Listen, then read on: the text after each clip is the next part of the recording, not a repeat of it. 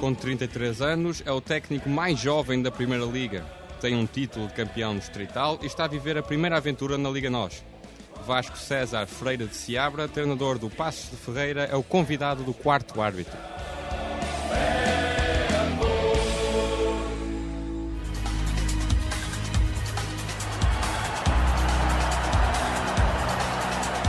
Quarto árbitro.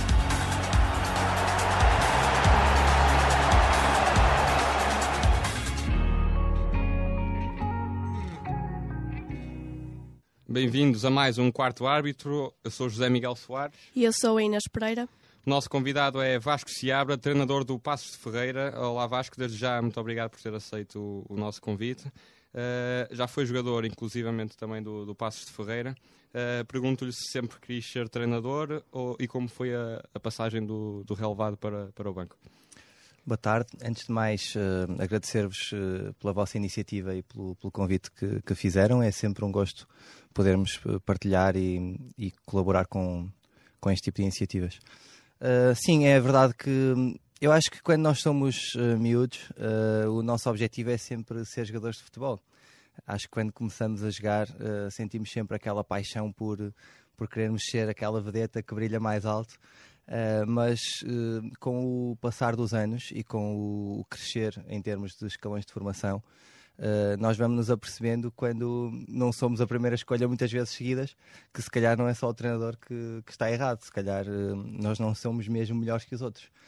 e portanto, isso começou a acontecer, eu comecei a sentir que fiz toda a formação no, no clube, mas sentia que, que não era dos mais habilitados ao nível da, da técnica ou, do, ou, da tática para, para o jogo. E portanto, depois com o, com o envelhecer, digamos assim, uh, do escalão de formação, chegando aos júniores, uh, a vontade também era de prosseguir para a faculdade.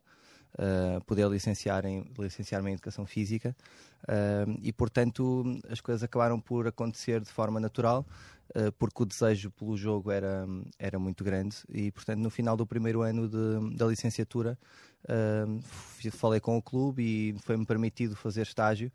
Uh, e logo no final desse ano comecei a treinar uma equipa e, portanto, a paixão do treino começou a surgir de forma muito vincada. A vontade que no final do treino aparecesse o treino seguinte o mais rápido possível. Uh, e, portanto, isso foi tudo depois uh, uma sequência de coisas que foram acontecendo uh, com essa vontade de que um, treinador fosse a minha profissão de eleição. Vasco, na primeira época, como treinador principal, venceste a divisão de honra da AF Porto. Pergunto-lhe o Lixa era um candidato ao título? Naquele ano, sim, uh, era de facto um candidato ao título. Era uma equipa que se tinha reforçado uh, e tinha procurado que fosse esse o objetivo principal. Uh, portanto, inicialmente com o objetivo de andar nos três, quatro primeiros, para que depois na parte final, se assim conseguíssemos estar, pudéssemos de facto atacar a subida. foi isso que aconteceu. Eu, no, na altura, trabalhava também com, com o treinador principal que teve que sair uh, por razões pessoais uh, e, portanto, acabei por, por terminar a época, mas foi uma época de, de grande crescimento e de grande evolução ao nível individual e coletivo. O que é que permitiu ao, ao Lixa conquistar este título? Foi mais a nível uh, individual, mais a nível coletivo? Foi a gestão que fez? Um, a questão do jogo acaba sempre por, por não se refletir tanto ao nível individual. Uh, nesse ano havia, haviam três equipas que, que estavam realmente mais apetrechadas em termos de valores individuais uh, e, portanto, sabíamos que a luta iria ser até ao final uh, uma luta difícil e que iria envolver uh, todos por inteiro. e essa entrega dos jogadores, a dedicação, porque às vezes as pessoas pensam que basta ter os valores individuais, mas depois há uma série de, de coisas que, que, se passam à nossa volta que nós temos que conseguir controlar e, e, evidenciar para que as coisas corram de forma sustentada e consistente. Eh, e nesse ano as coisas eh, aconteceram dessa forma e conseguimos, eh, ao nível coletivo e pela entrega dos jogadores, conseguirmos de facto a subida da divisão. Depois passas a ser o treinador dos Júniores do Passos Ferreira. Como é que surgiu a, a, oportunidade? Era por já ter sido jogador, jogador no clube? Que dificuldades é que também tiveste para, para lidar com, com esses jovens jogadores? A verdade é que no final dessa época, na lixa, uh, o convite surge para continuar com a equipa no, no Campeonato Nacional Séniores uh, e o, da forma como foi, como foi efetuado o convite não foi uh, da forma como nós uh, acreditávamos que deveria ter sido feita. E, portanto, nós nessa altura não aceitamos continuar e ficamos desempregados. Uh, e depois uh, as coisas acabaram por acontecer porque uh, o coordenador da, da, formação me conhecia, já tínhamos trabalhado juntos também na, na formação do clube, debatíamos muito regularmente diversas questões ao nível do treino e do jogo e as coisas acabaram por acontecer de forma também natural. O convite surgiu, uh, o facto de o clube estar uh, num patamar de crescimento porque não tinha feito uma época muito positiva, uh, o desafio de poder enfrentar novas dificuldades porque encontraríamos os melhores jogadores da, daquele escalão, porque estaríamos na primeira divisão nacional de júniores. Foi também um desafio interessante para, para mais um crescimento e uma aproximação ao futebol de Primeira Liga, porque também pretendíamos conseguir passar mais jovens para, para o plantel sénior. Felizmente que isso foi conseguido e os três anos que, que ali fizemos foram consistentes e criaram bases para o clube, nesta altura, ser um clube estável uh, ao nível de formação uh, e conseguimos também que alguns jovens conseguissem uh, ter carreiras e ter contratos profissionais, que era esse o principal objetivo também. Pegando aqui também um bocadinho no que o José disse, um, fizeste história ao levar o clube, o Passo de Ferreira, pela primeira vez à fase final do apuramento do campeão nacional. Onde é que esteve o segredo deste, deste êxito? O segredo esteve essencialmente nos jogadores. Uh, é sempre para eles que nós, que nós olhamos em primeira instância. Uh, agora, depois há uma série de, de questões que têm que, têm que ser uh, inicialmente previstas e, e, preparadas para que as coisas possam acontecer. as coisas não aconteceram por por terem aparecido ali no clube três ou quatro jogadores que fizessem a diferença. Por isso, nós, na, numa primeira época, o objetivo foi uh, criar uma marca e uma ideia de jogo uh, que pudesse sustentar os jogadores uh, no conhecimento daquilo que poderia ser no futuro as suas vivências ao nível profissional. E isso depois demora algum tempo a que essas bases sejam a solidificação de um processo que possa levar a determinados resultados. nós acreditamos sempre que uh, o processo leva ao sucesso e não o inverso.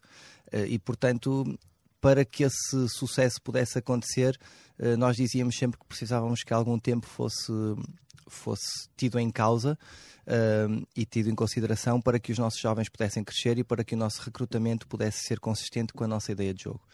Uh, e, portanto, o processo acabou por sustentar uh, uma determinada forma de jogar.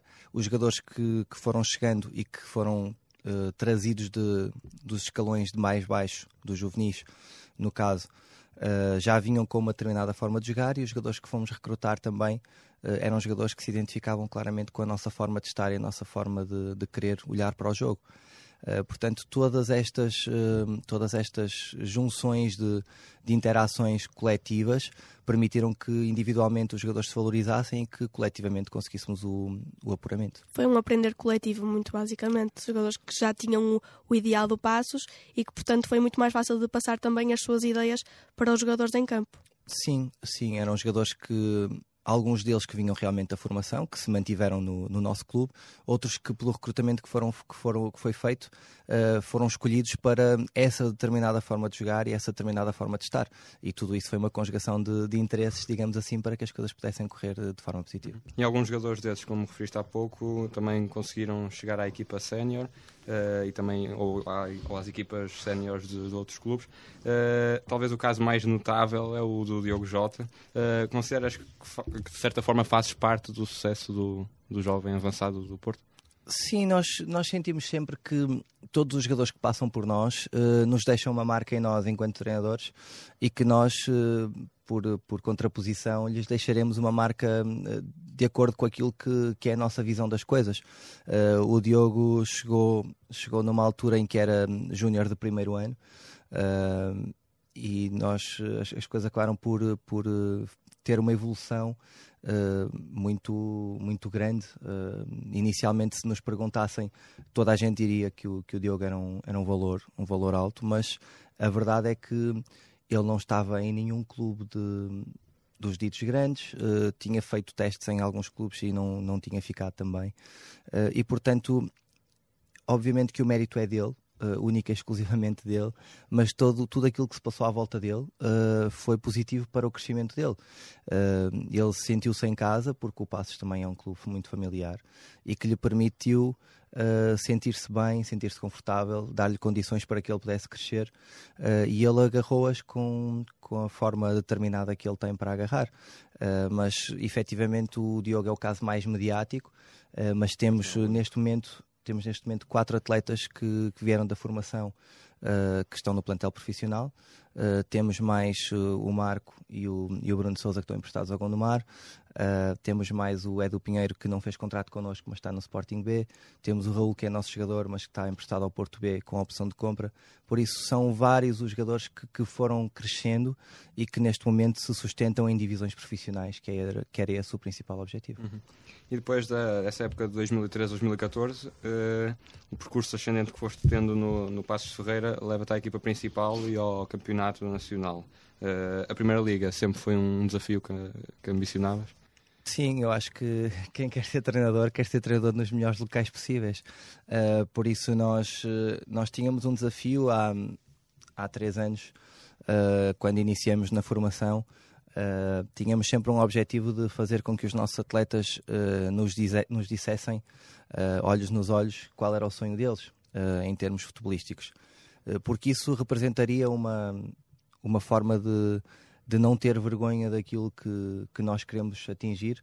Uh, e ao dizê-lo publicamente, uh, normalmente ficamos vinculados a isso e lutamos mais ainda para que isso possa acontecer. Uh, na altura, nós dizíamos que o nosso objetivo era o mais rapidamente possível conseguirmos ouvir o hino da Champions numa equipa nossa, por isso as coisas estão agora mais próximas, nunca obcecados com aquilo que, que poderá ou não acontecer, mas essencialmente vinculados àquilo que é o, que é o nosso trabalho diário. E o facto de seres, como dissemos no início do programa, o treinador mais jovem da Primeira Liga, alguma vez sentiste pressão ou, ou, ou peso nas críticas que te dirigem por causa da idade? Não, uh, nós uh, costumamos dizer que nunca ficamos espantados quando um clube contrata um treinador de 70 anos. Uh, assim como não ficaríamos espantados com um clube que, que, contratasse um treinador de 33, no caso, que é, que é a minha idade. Obviamente que isto é mais fácil de falar dito por mim, porque sou, neste caso, o interessado. Uh, mas uh, a verdade é que nós olhamos ou procuramos olhar para as coisas como a naturalidade que elas têm que ter. Uh, nós não olhamos para os treinadores terem que ser ex-jogadores ou terem que ter uma licenciatura ou terem que ou o, treinador que vem da faculdade ser melhor ou pior que, o, que um ex-jogador ou um ex-jogador ser melhor ou pior que um treinador que venha da faculdade. Uh, nós olhamos para as coisas com o realismo que elas nos merecem uh, e nós acreditamos que hum, aquilo que, que diferencia, diferenciará sempre será a nossa capacidade de, de entrega, de dedicação e, e, daquilo que nós fazemos para conseguirmos que os nossos jogadores cresçam e que a nossa ideia de jogo seja consistente e seja palpável o suficiente para conseguir que o clube uh, tenha sucesso. Uh, por isso, nós, a pressão, uh, tal como nós costumamos afirmar, de termos que ganhar ou termos que deixar de ganhar ou o que quer que seja, nós encaramos isso como uma ferramenta diária do nosso trabalho. Se nós queremos que os nossos jogadores estejam preparados para aquilo que vão ser as vicissitudes do, do processo que vão ter durante um ano inteiro, uh, nós sentimos que cada treino que façamos ou cada exercício de treino que façamos, eles têm que estar disponíveis para jogar para ganhar. Uh, por isso, tal como nós, uh, se temos 33, 45 ou 78, acreditamos que, nossa, que na nossa mente estará o objetivo único de, de vencer. Eh, por isso é, é por aí que nós, que nós orientamos a nossa pressão e o nosso entusiasmo. Vasco, dizes-te admirador de, de, Paulo Fonseca, o treinador que levou realmente o Passos à Liga dos Campeões. Uh, Pergunto sobre a relação que, que tem com ele, também muito a nível profissional, e se no futuro próximo espera uh, seguir as pisadas. Eu espero ser adversário dele o mais rapidamente possível, uh, mas o Paulo é uma pessoa absolutamente extraordinária. É, é um ser humano incrível uh, que está rodeado de uma equipa técnica também ela extraordinária, uh, com quem eu tenho relação, não diria diária, mas no mínimo dos mínimos semanal. e isso implica que nós possamos discutir, debater e influenciar-nos mutuamente uh, pelas, pelas ideias que debatemos e que queremos construir para as, para as equipas de cada um. Uh, e o Paulo foi, foi uma pessoa que, que me ajudou imenso uh, quando, quando chegou ao clube. Uh, nós não nos conhecíamos, conhecemos-nos na época, penso que 14, 15, uh, quando o Paulo regressa a segunda vez a Passos Ferreira.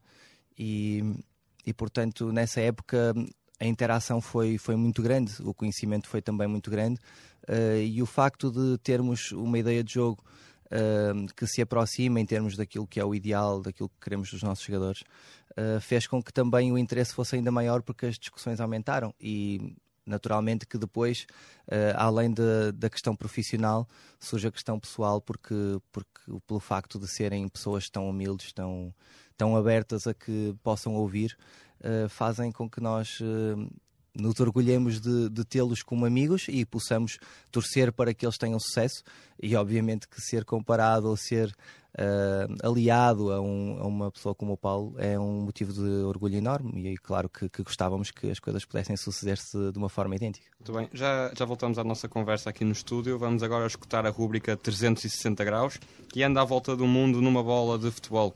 Ricardo Ferreira conta a história de Vendel Silva Lira. O brasileiro fez o melhor golo da FIFA em 2015 e agora joga futebol com as mãos.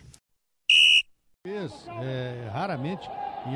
Março de 2015. O verão mingava no hemisfério sul, mas um brasileiro quis conservar o lugar ao sol. Certo, vem ali o Goianese, a bola para ele, a tabelinha na entrada da mata. Olha ali, lindo lance, golaço!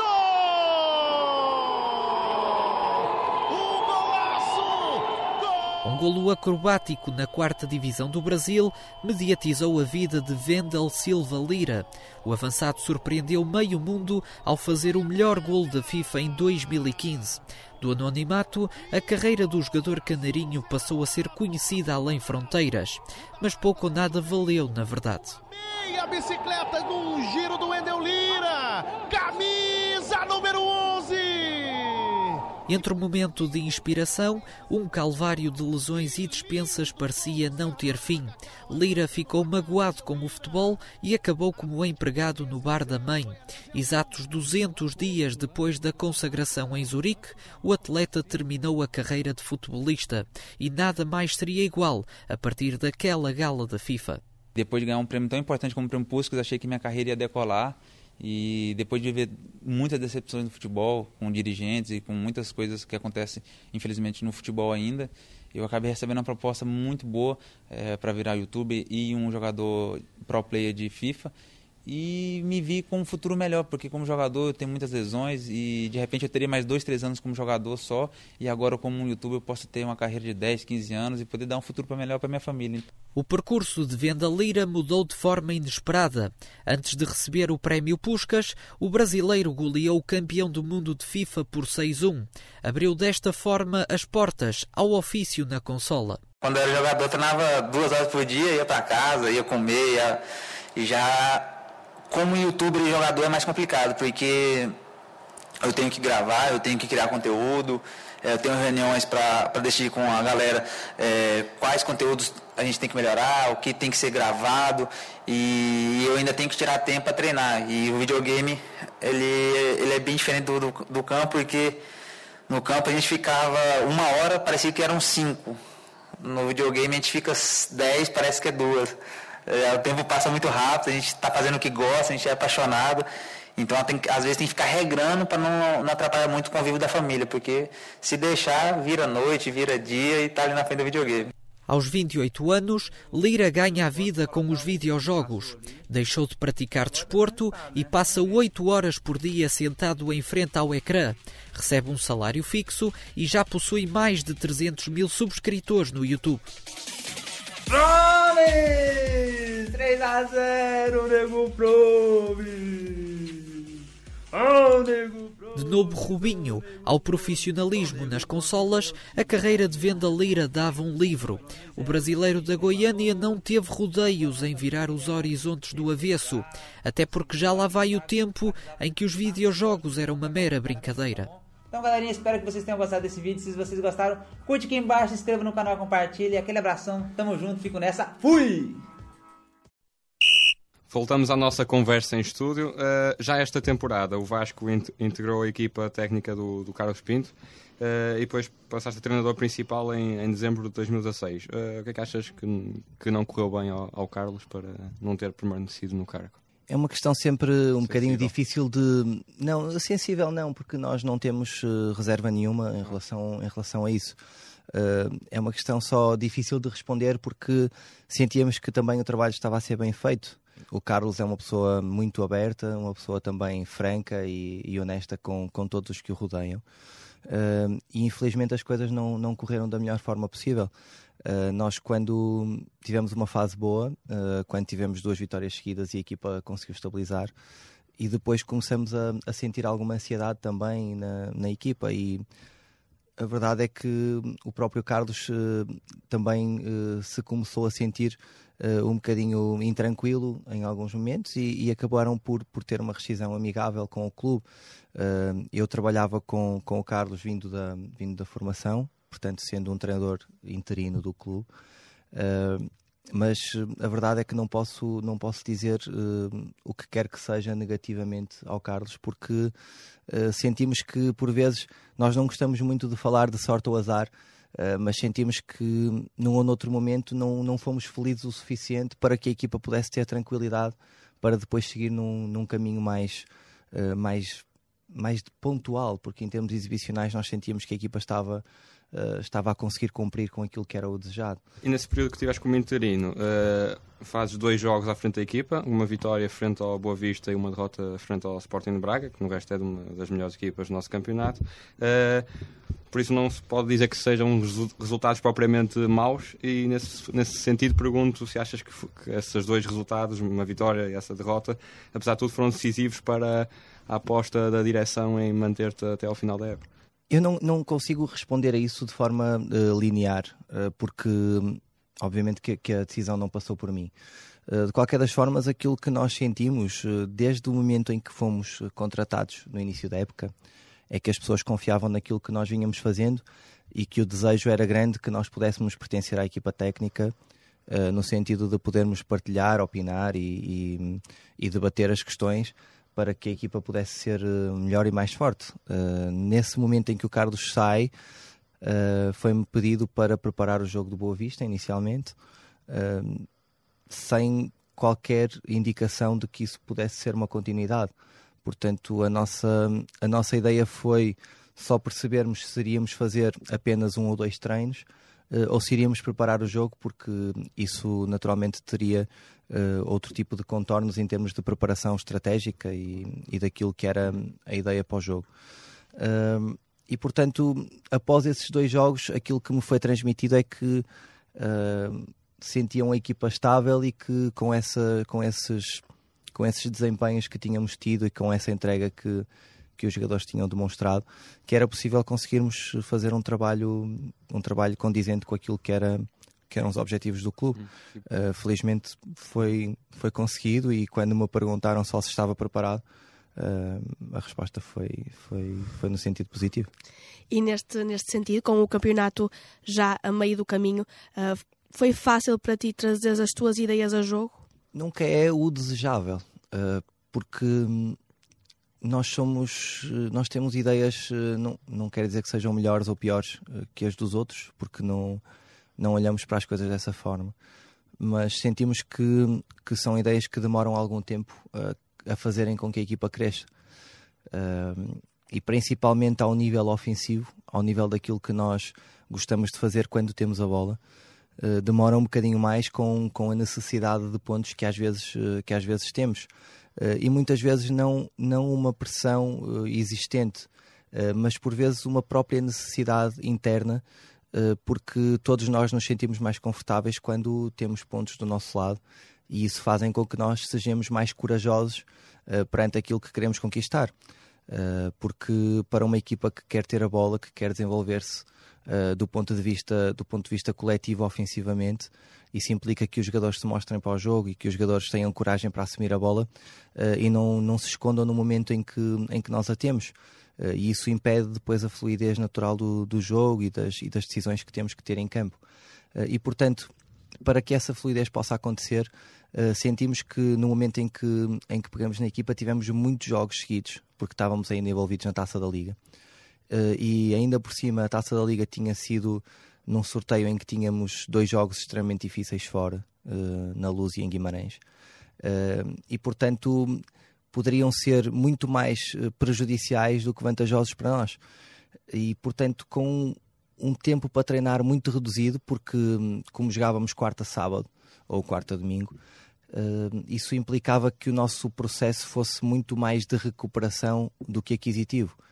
Uh, e ao não ser aquisitivo, passa a ser um, uma espécie de treino de não perda, onde, onde não, não temos uh, solidez suficiente para que, para que as coisas possam acontecer de forma mais, mais natural e mais rápida qualquer das formas, uh, essas foram as circunstâncias em que as coisas aconteceram. E, portanto, nós tínhamos que olhar para elas de duas formas. Ou nos agarrávamos a essas desculpas, ou procurávamos as soluções que nos permitissem uh, que a equipa pudesse dar um pulo. Uh, e foi a isso que nos quisemos agarrar e foi aos jogadores que nos agarramos com, com o intuito de, de podermos vencer. Quatro meses depois da tua oficialização, enquanto treinador principal, a equipa já tem o ADN que, que querias transmitir?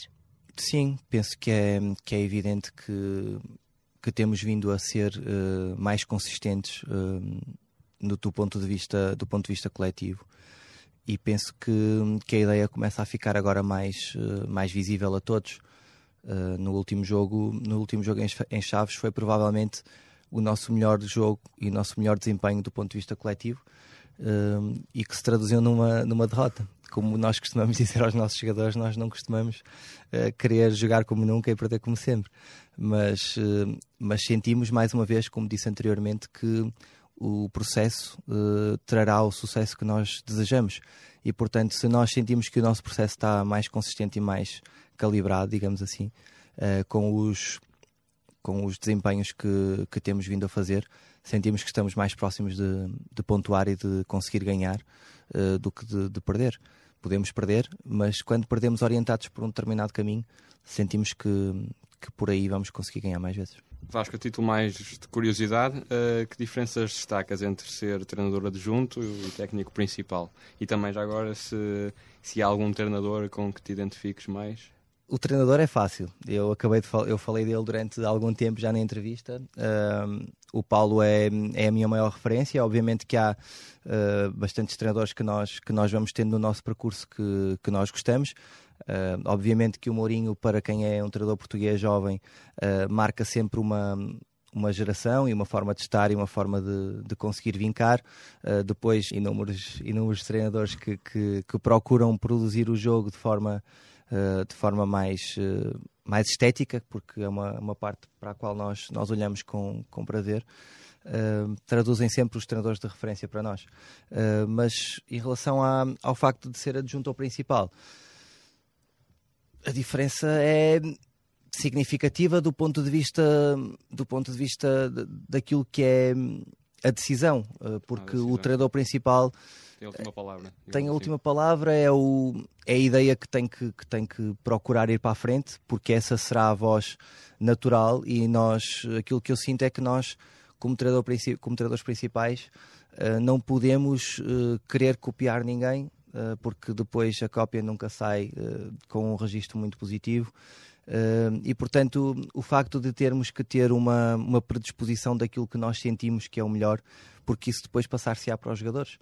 Uh, e portanto, como treinador adjunto, uh, enquanto, enquanto estive nessa função, a nossa, o nosso principal objetivo é ajudar o treinador principal para que este tenha sucesso.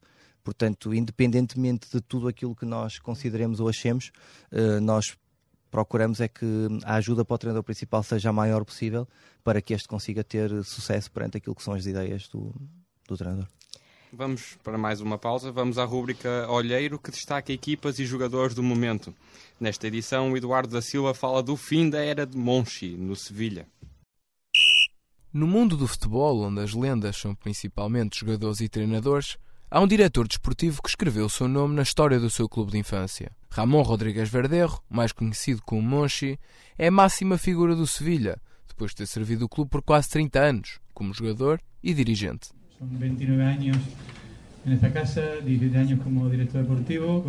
São 29 anos nesta casa, 17 como diretor desportivo, com níveis de pressão e exigência muito elevados.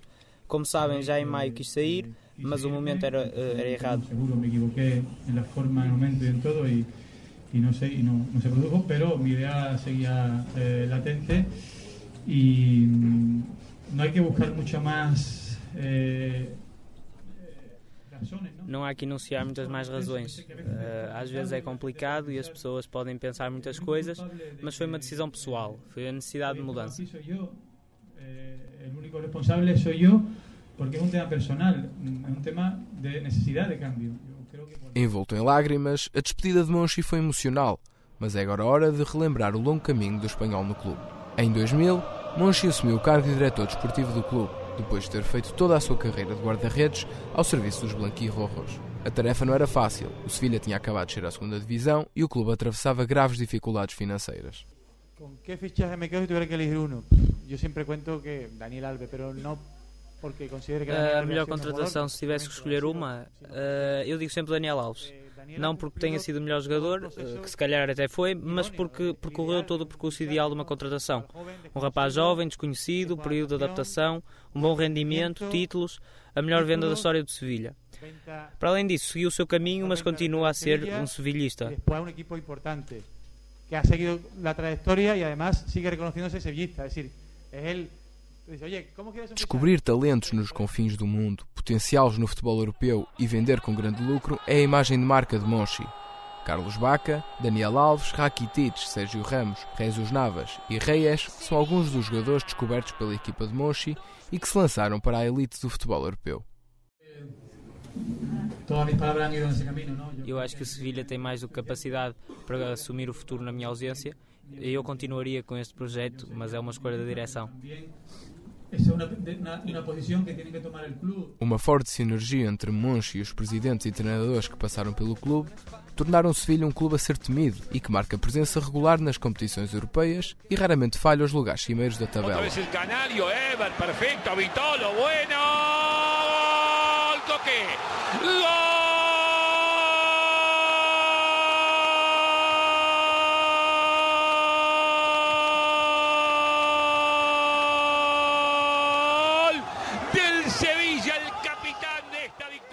E os resultados não enganam.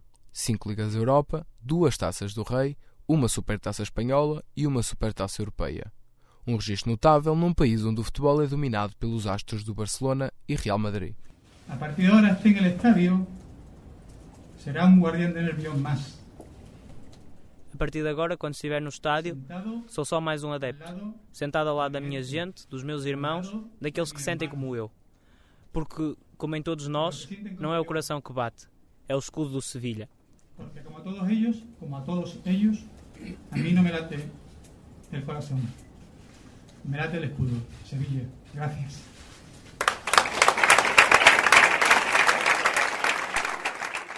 Por estas razões e muito mais, Sampaoli refere Monchi como o melhor da história do clube. Para Monchi, não é o coração que bate, é o escudo do Sevilha. O espanhol quer que o clube cresça ainda mais, mas ninguém pode prever isso. Mas que a sua marca ficará para sempre vincada no Sanchez Pirruan, isso já é uma certeza. Y para defenderlo le dio a una afición. Ejemplo de sevillanía, familia roja y blanca del Sánchez Pizjuán. Un corazón que late gritando Sevilla, llevándolo en volandas por siempre a ganar. Y es por eso. Estamos de regresso para a última parte da nossa conversa. Vamos falar um pouco mais da, da atualidade do, da equipa. Uh, poucos jogos do fim, o Passo está perto de, alcançar a marca dos 30 pontos. Uh, que, que, até agora, que balanço fazes da, da época Paciência?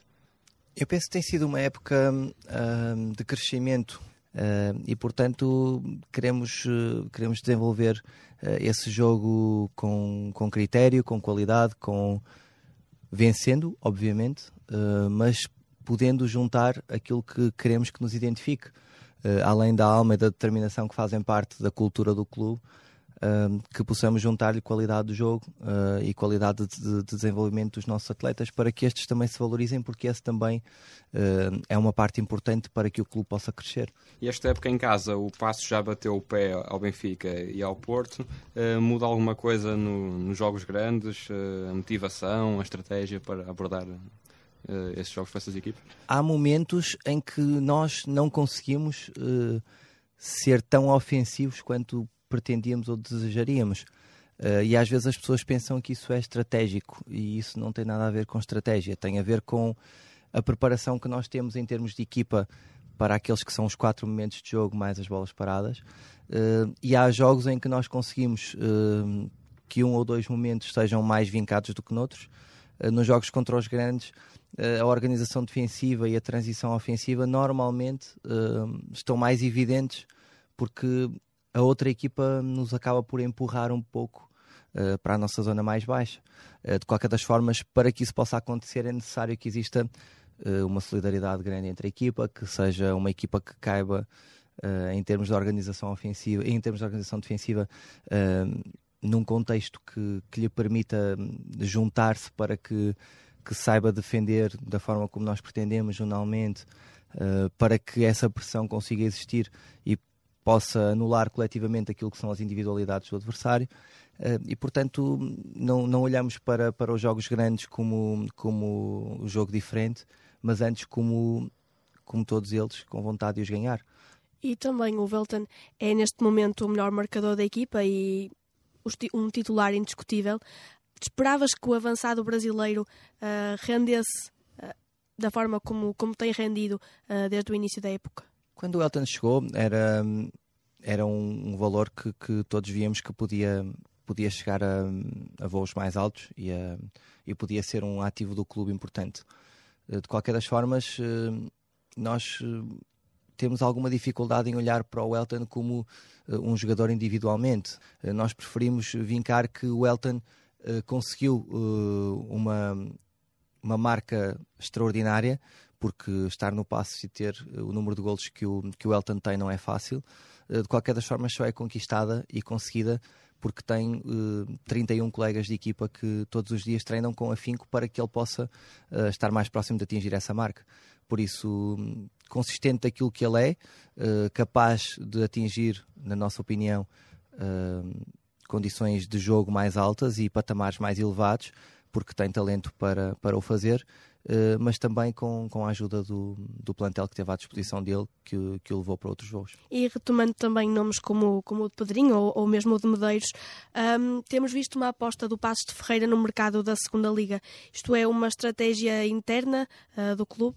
Sim, o Passos sempre foi um clube que, que teve dois fatores de preponderância para, para crescimento, que era a aposta pela formação e a aposta por uh, jogadores de escalões mais baixos que tivessem uh, ambição de, de poderem crescer, que pudessem olhar para o Passos com toda a determinação de terem chegado a um clube estável e que lhes abriu uma porta para que eles pudessem uh, entrar na Primeira Liga, mas por outro lado que não olhem para o Passos como uh, o último clube da carreira, porque também não é esse o nosso objetivo.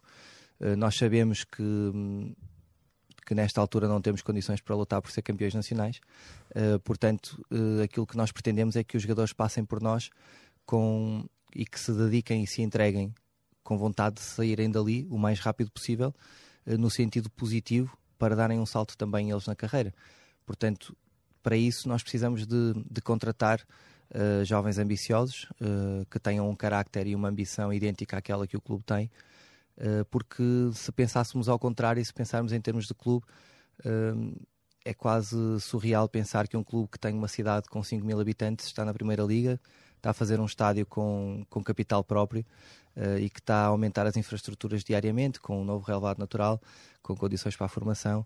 Uh, e, portanto, isso só é possível pela ambição que o clube tem em se tornar melhor todos os dias. Obviamente que cometemos erros, uh, como, todos, como todos os clubes e como, como todos os humanos, mas de qualquer das formas, esse é o nosso princípio: é procurarmos com ambição e determinação gente que queira crescer e que queira ser mais. Vasco, numa, numa conferência de imprensa recente, um, afirmaste que os plantéis são constituídos para dar soluções.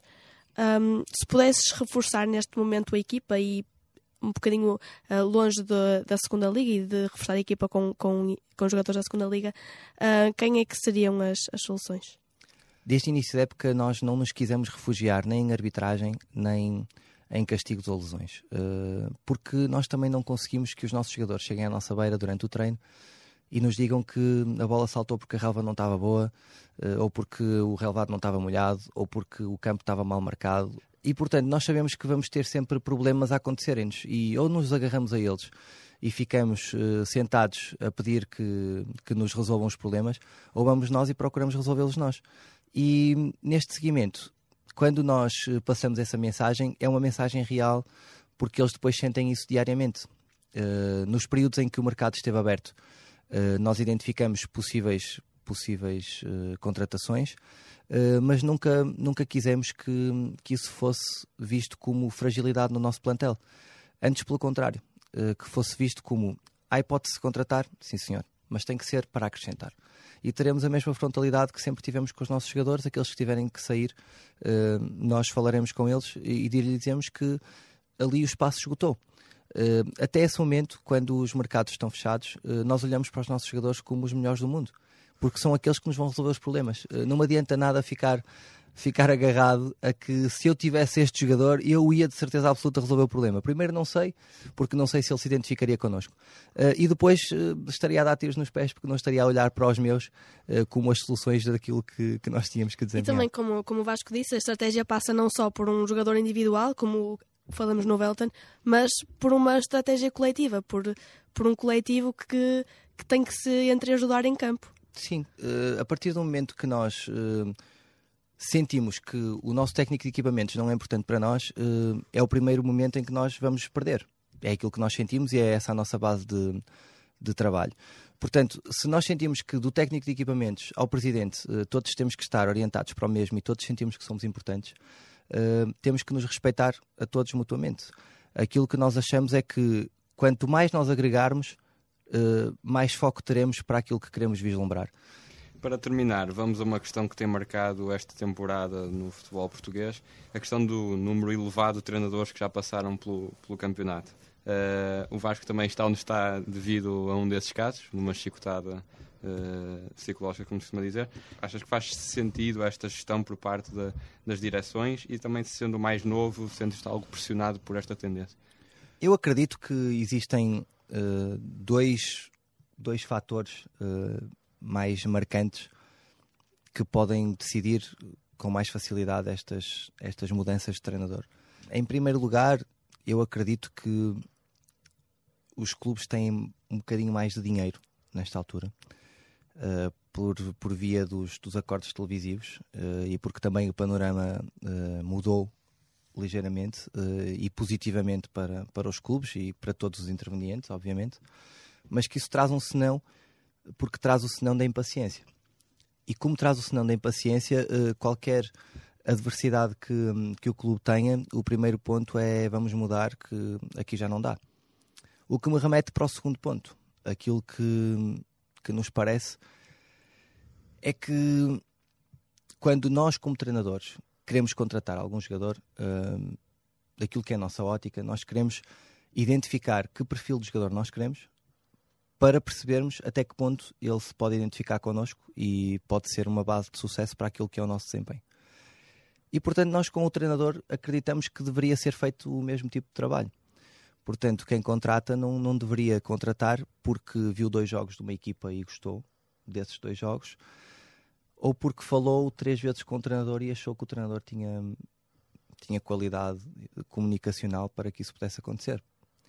Porque uma equipa que tenha como base do, do, do da sua cultura uh, um jogo, ou que queira na base da sua equipa, um jogo direto, um jogo, um jogo de segundas bolas, um jogo de, de, de físico, de, de, trabalho, de dedicação, de, não pode estar à espera de, ter contratado uh, eh, 30 jogadores ou 26 jogadores com esse perfil uh, e ir buscar um treinador que depois uh, se identifique eminentemente com, com questões de, de, de, jogo em posse.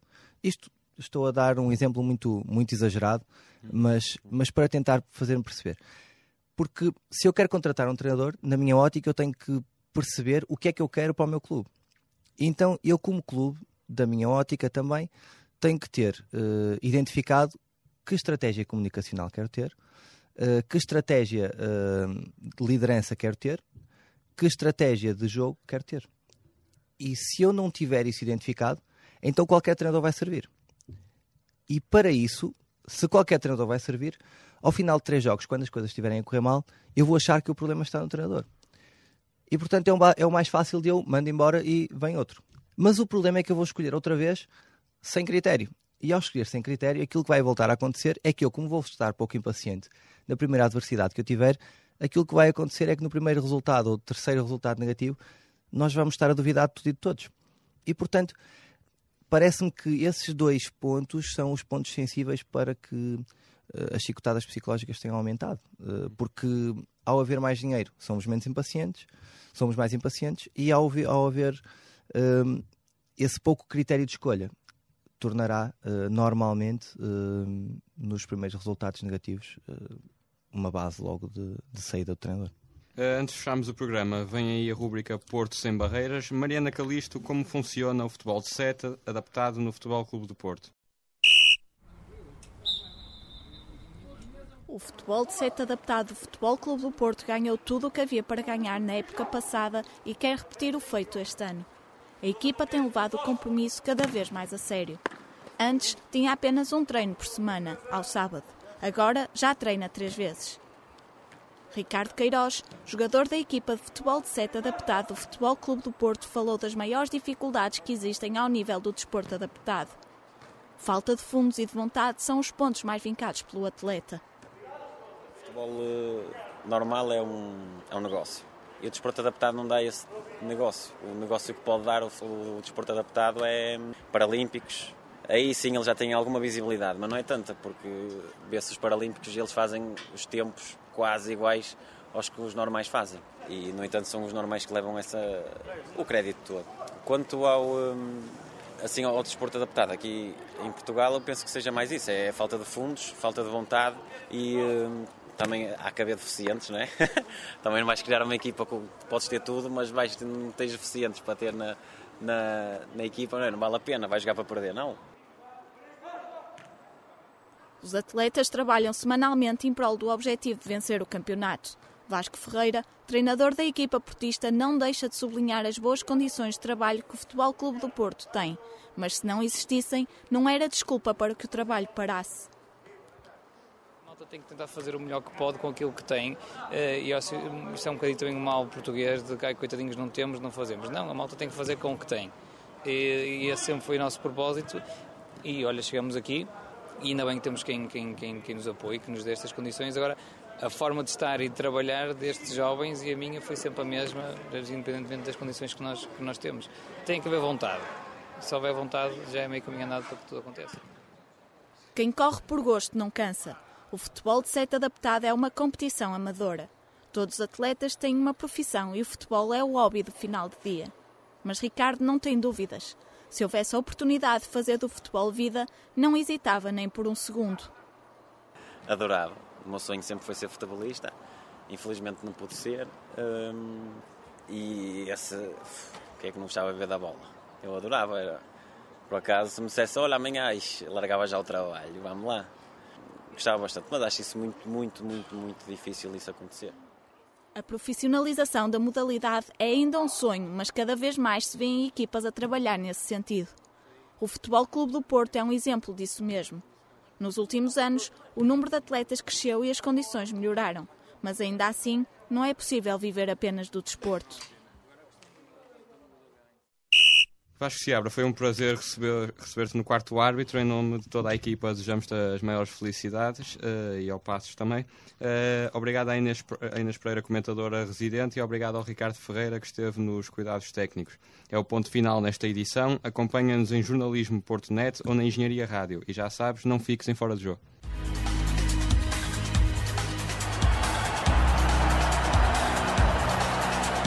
Quarto árbitro.